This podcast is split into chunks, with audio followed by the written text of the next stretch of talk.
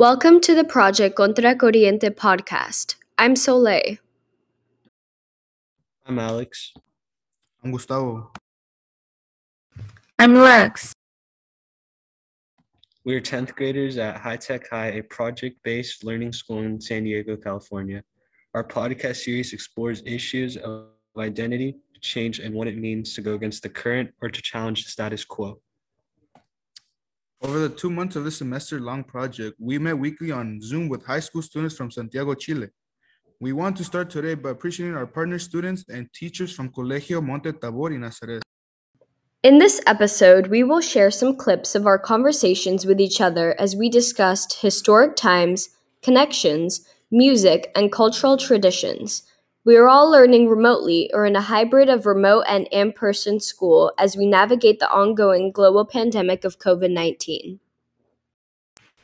As you'll hear, these conversations are a combination of both English and Spanish, and we want to give a special shout out to all of our student translators in each group from both countries who have helped us to understand each other better. Here is our episode.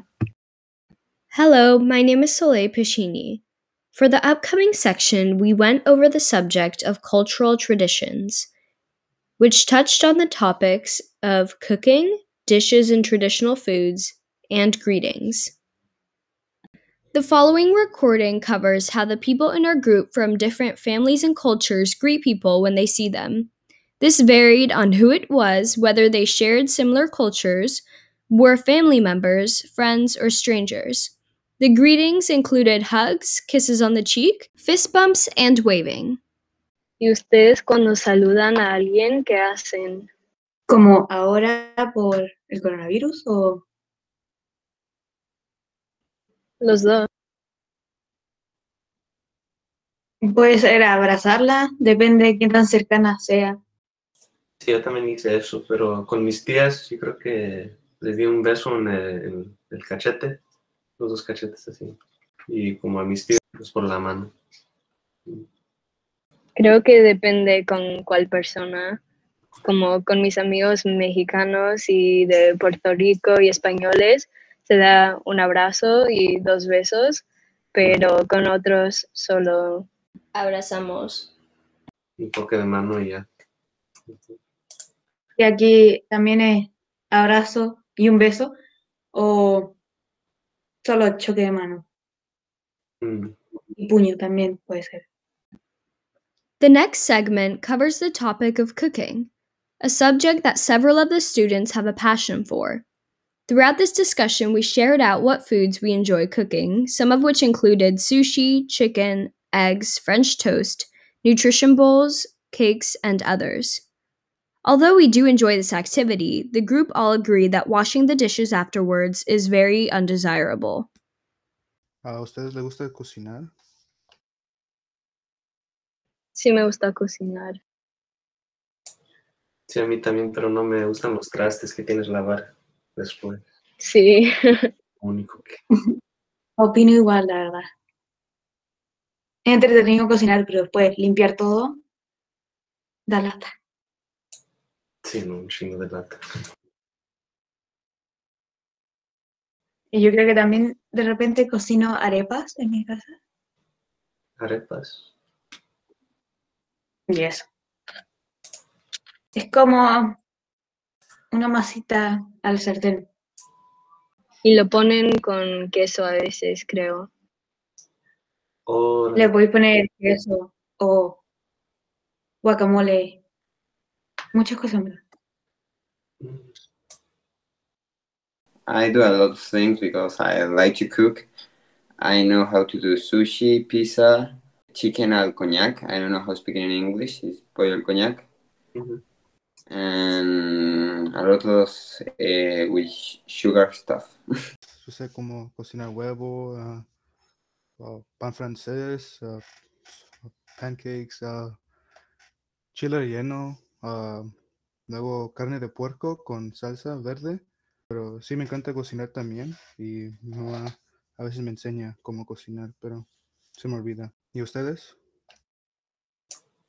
Casi, casi lo mismo que, que tú, pues, unos huevos y pancakes ahí. Me gusta hacer estos platos que tienen como arroz y patata dulce y muchas verduras y tofu porque soy vegetariana y em, burritos y muchas cosas para desayunar, em, pasteles.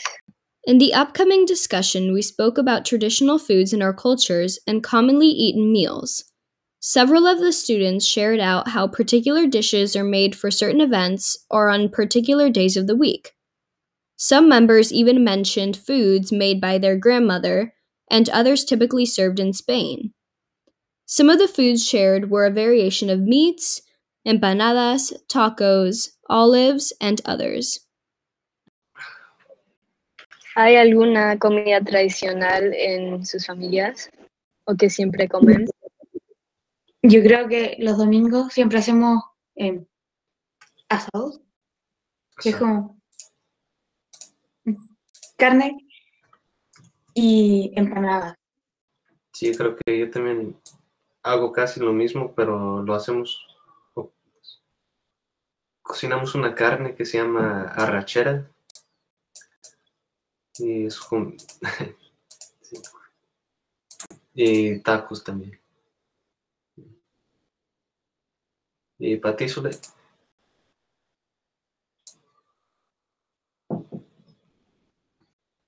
O pues algo de España que comiera. Eh, bueno, como empanadas o paella, tapas son súper común ahí. Bueno, antes que comes siempre comes aceitunas. ¿Y tú, Sao? Ah, pues nosotros no tenemos como una comida tradicional, pero ah, mi abuela siempre hace mole verde y pues es lo que es la comida tradicional, I guess. Está riquísimo. Hi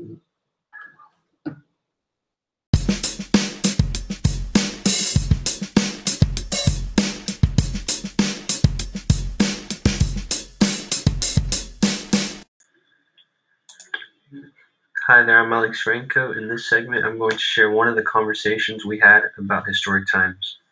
In our meetings, we discussed about the new constitution in Chile, the vote that Chile just had, the issue with cops in Chile, protest in Chile, and we also discussed about changes we would make in our constitutions. In this clip, you'll hear a Chilean student named Maria talking about the vote that they just had in Chile and the outcome of that vote. if we do it or not do not do the constitution and many people thought that was uh, uh, i was saying and that to be a 60% of people voting it was really low to be only a 40% voting in this weekend because if many of them okay and because of many of them wanted to a new constitution and then they don't vote it's very like important i don't know how to say hipócrita. No, I don't think it's right to do that. It was uh, and of my what my parents told me. In if you have to vote about a lot of things. The page it was like this big, so it confused a lot of people. I think part of the reason that many people didn't vote is because there were many candidates. I don't know how you say that. I think that the word that Anastasia was trying was to say was hypocrite, that all the people that go to protest and fire things and go to the cops too and don't go to vote and it's why why you mm, say something to change but you don't approve to change it. It's like you're a hypocrite.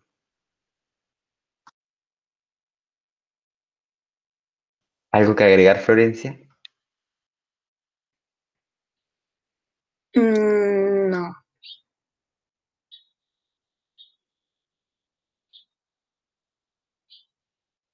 You have any questions about this? So, why do you think so many people didn't vote? Like, do you have any predictions or guesses for that? Eh, because Uh, bye. yo, no, tú primero. I think it was because of I was saying there were many people who you had to vote, and if you see in the streets there were many. You say how do you say candidatos? Candidates? Candidate. Candidate. There were many of them. You can, s- there were more like 100 in each, not in each thing, but in total. So if I think I was also confused about which one was in which place and who, if he was a person to write the constitution, if he will be a major, a government. And so I think it was confusion. Also, it was, I think, because they, they were too lazy to go. I, always think that the vote should be mandatory here. And I don't know, that's my theory because there were many people we had to vote for and they were very confused. In that clip, you can hear that about Maria's opinion on the vote and how more Chilean citizens should be voting. She was also pretty disappointed in the low voter rate that they had in Chile.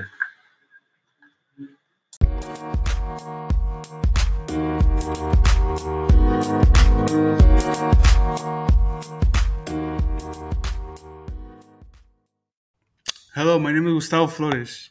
In this segment, the topic is talked about music. So it is, the question is asked, what type of music did we grow up listening to? What music have you grown up listening to? ¿Qué clase de música creciste escuchando? A student named Soleil asked the questions towards the group, what type of music did we grew up listening to? The students here respond with, Ah, yo crecí, ah, pues con mi familia, yo crecí mucho escuchando ah, mucha música de la vieja escuela. Y hasta hoy yo a mí me gusta mucho la música de la vieja escuela y un poco de la música moderna también. Y sí es lo que escuché como rap y oldies es lo que estaba escuchando de música de 1950 hasta como los 90 y más arriba. I first respond with saying that in my family, I grew up with listening with old school music. Some examples were the oldies and rap. Some of the era songs I said were from the 1950s all the way to the 1990s, 2000s, and all the way up. To this day, I still enjoy listening to the old music. I think like I heard the most country songs and Taylor Swift. A Chilean student named Florencia says that she grew up listening to country and ta listening to Taylor Swift. Sí, yo, pues, yo crecí escuchando a reggaetón y corridos. A student from here named Alex talked about how he grew up listening to reggaeton y corridos. Yo crecí escuchando una mezcla de música como flamenco y reggaetón y pop y solo como una mezcla de todo. Soleil says that she grew up listening to flamingo, reggaeton, pop, and a mix of other types of music. I really enjoyed that conversation about music. In the next segment, you'll be listening to other experiences that my partners had with the Chilean students.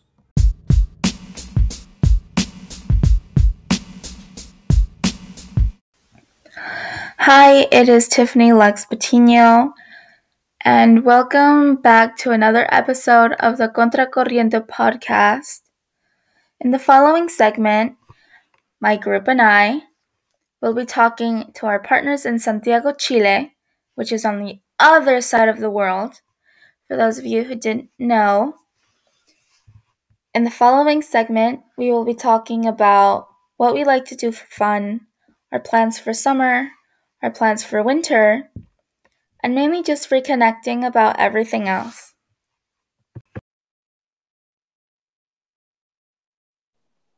Y Yuda, ustedes están entrando al verano. What do you do in summer? You go some some place in United States or go in a trip? Si me voy a la playa o me me voy una semana, una semana a, a México, uh, al rancho de mi, mi abuelo.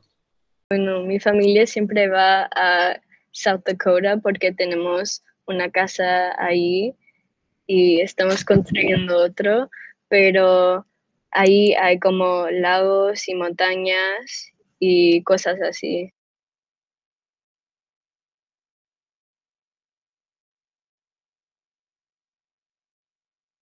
Ah, para mí es, ah, vamos a la playa como La Joya y luego a veces vamos a Arizona, por ahí está donde está mi tío y mi primo y otra fami- otros familiares, familiares. Y a veces am, nomás nos quedamos en la casa o vamos a Big Bear o Lake Tahoe sometimes, a veces. Y am, pues sí, ah, o luego ah, mis padres siempre a veces me enlistan como a ir a boxear o al jiu-jitsu y ya. Si eres bueno pa- para boxear, Ah, no tanto.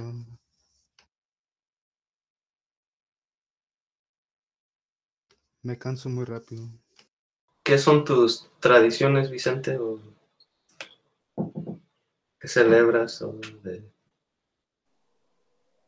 I think that is very similar to yours, like happy birthday or we don't celebrate Thanksgiving, but something like that. We don't have any traditions. Mm. ¿Y cuál es tu origen étnico?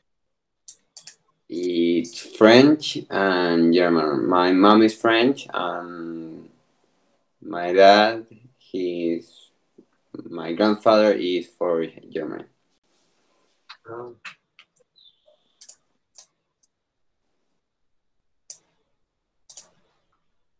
Pero naciste en Chile. Yes, I was born in Chile. Mm. But I have the French nationality. Mm.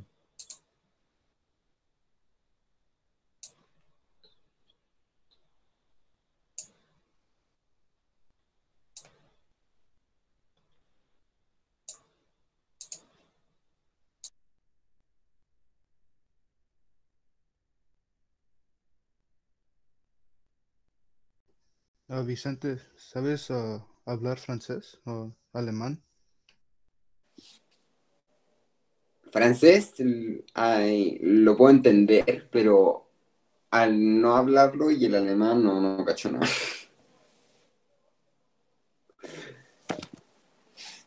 Es Puro español y inglés. Sí, No. ¿verdad? Si sabes una palabra o pues And like you say hi, saying hello, and if you want to eat something, is to say like I want to not fucking something very rare. and for winter vacation, you go to ski some someplace or um, you stay at home, or in your case, for Christmas vacation. We don't have that because we are in summer vacation. I know a lot of people go to this place called Big Bear because it's only like two hours away or something.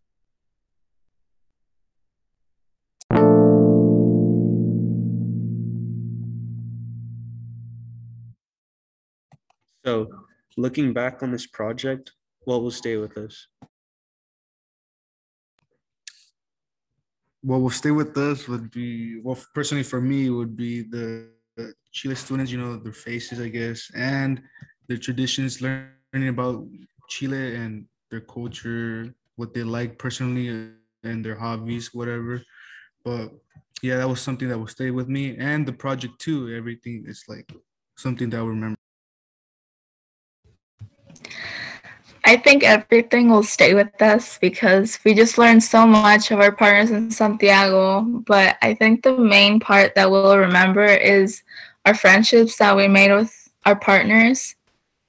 I'll remember what we learned about Chile and their constitution and the votes that they had.